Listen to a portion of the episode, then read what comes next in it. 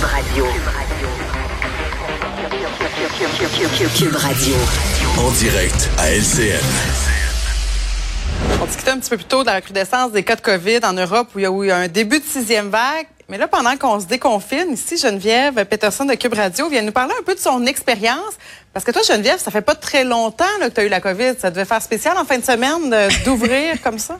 J'ai tout vécu, Marie-Claude. Pour vrai, là, euh, tu te rappelles quand François Legault disait, faut pas lâcher là, parce qu'on est à la fin du marathon. Moi, c'est tellement mon genre d'avoir pogné la COVID, tu sais, juste avant la ligne d'arrivée, là. Tu sais, c'est vraiment ça qui m'est arrivé. Ça fait trois semaines que je suis chez nous. Et là, j'avais des téléspectateurs qui m'écrivaient pour savoir qu'est-ce qui se passait avec moi. Ben, c'est ça. J'étais confinée tout d'abord parce que j'avais été en contact avec un cas.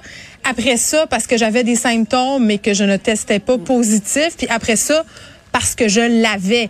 Et c'est seulement vendredi que mon test est redevenu négatif. Donc, me voici aujourd'hui. Puis vraiment, ça coïncidait, tu le dis, très paradoxalement avec ce moment où tout le monde s'est déconfiné, rouverture à pleine capacité des bars et des restos. Et tu sais, pour vrai, je sais pas si c'est parce que ça faisait trois semaines que j'étais chez nous et j'avais un peu le, Ouais. le cabin fever en bon québécois, là. Mais j'ai tout vécu en fin de c'est semaine. difficile. Es-tu allé en fin de semaine, finalement, dans les bars, les restos, toi qui as été Ben- pendant, euh, quoi, trois semaines chez vous? Combien de temps ça a duré au total? Trois semaines. Donc, puis tu l'as dit, c'était difficile. Puis, puis j'ai envie de te dire la chose suivante.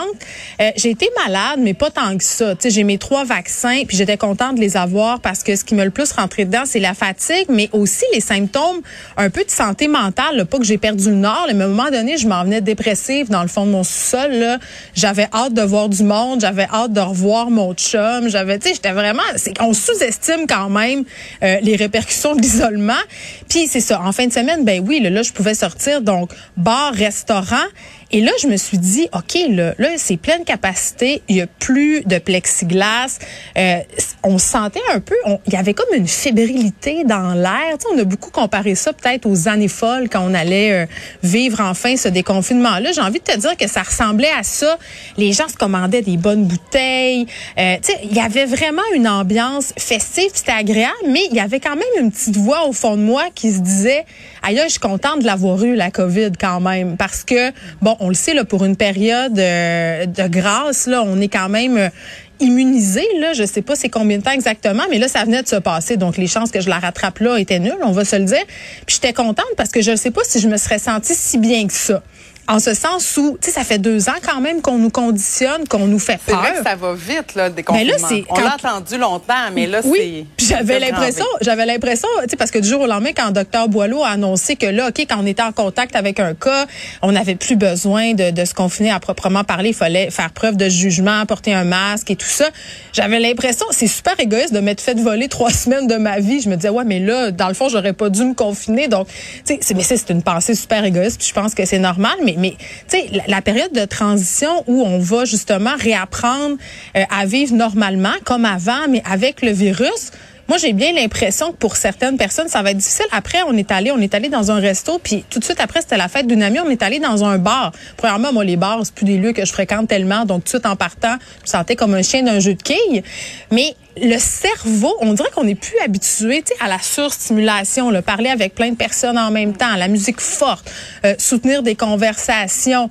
Puis à un moment donné, j'ai regardé mon chum, j'ai fait, hey, on s'en va dessus parce que là, c'était trop. Donc vraiment, j'ai l'impression que ça va être une espèce de période vraiment fébrile mais en même temps euh, un peu d'adaptation parce que c'est sûr qu'il y en a des personnes non vaccinées dans place. Euh, c'est sûr que ceux qui n'ont pas encore eu la COVID, peut-être qu'ils se disent ben moi je t'inquiète, ça me tente pas de l'attraper. Euh, donc puis je C'est pense comme si on n'a pas trop envie de se faire coller, hein. On a comme Non, non, envie mais on de est- on une est comme tous-. Peut-être oui. pas deux mètres, là, mais... Mais c'est poche, mais c'est poche, je trouve, parce que c'est comme si ça nous avait rendu un peu plus individualiste encore, un peu plus méfiant envers les autres. Mais j'ai vraiment l'impression que ça va s'estomper. J'ai vraiment l'impression que ça va revenir, qu'on va réapprendre à apprécier les contacts humains et tout ça. Mais il faut se donner une petite chance. Puis j'ai envie de dire aussi la chose suivante. Tu sais, on a parlé beaucoup de la liberté. La liberté, ça va dans les deux sens. Moi, je trouverais ça vraiment dommage qu'il y ait des gens qui se fassent invectiver parce que je ne sais pas, moi, euh, par exemple, je me sens vulnérable, je vais à l'épicerie, je décide de porter mon masque quand même. C'est quand le masque va tomber, là, évidemment, là, c'est pas le cas. Mais de laisser la chance aux gens d'y aller à leur propre rythme. Sais, parce que si toi, tu te sens bien d'y aller tout de suite, allons- all- allons-y et vas-y. Mais il y a d'autres personnes qui vont peut-être être plus en retenue. Et vraiment, je pense que c'est important de respecter le rythme de tous. Parce Ouais. que moi, en fin de semaine, si je l'avais pas eu la COVID, Marc-Claude, peut-être je me serais sentie un peu bousculée. Et ça, Geneviève, c'est pour nous, les adultes, mais les enfants, les tout petits trois ans qui ont vécu là, deux ans pandémie, qui ont jamais été dans des lieux bondés de personnes, ça aussi, ça va être une adaptation. Ça va être euh. Mais hein? intéressant de voir Tu- comment tu ça. réagissent. Ben, mon fils, a 7 ans, euh, puis lui, il a, il a pas connu vraiment l'école avant la pandémie. Là. Je veux dire, il était Mm. en prématernelle, oui, mais sa première année, tout ça, c'était pandémique. Le, le fait d'enlever son masque, il a fallu que j'ai des discussions quand même avec lui pour le rassurer, là, parce que c'est comme s'il fallait que tu détricotes deux ans d'éducation. Donc, c'est quand même euh, des situations qui sont complexes. Merci beaucoup, Geneviève, et bonne chance pour cette reprise de la vie normale. À demain. Plus relax. à demain. Bye.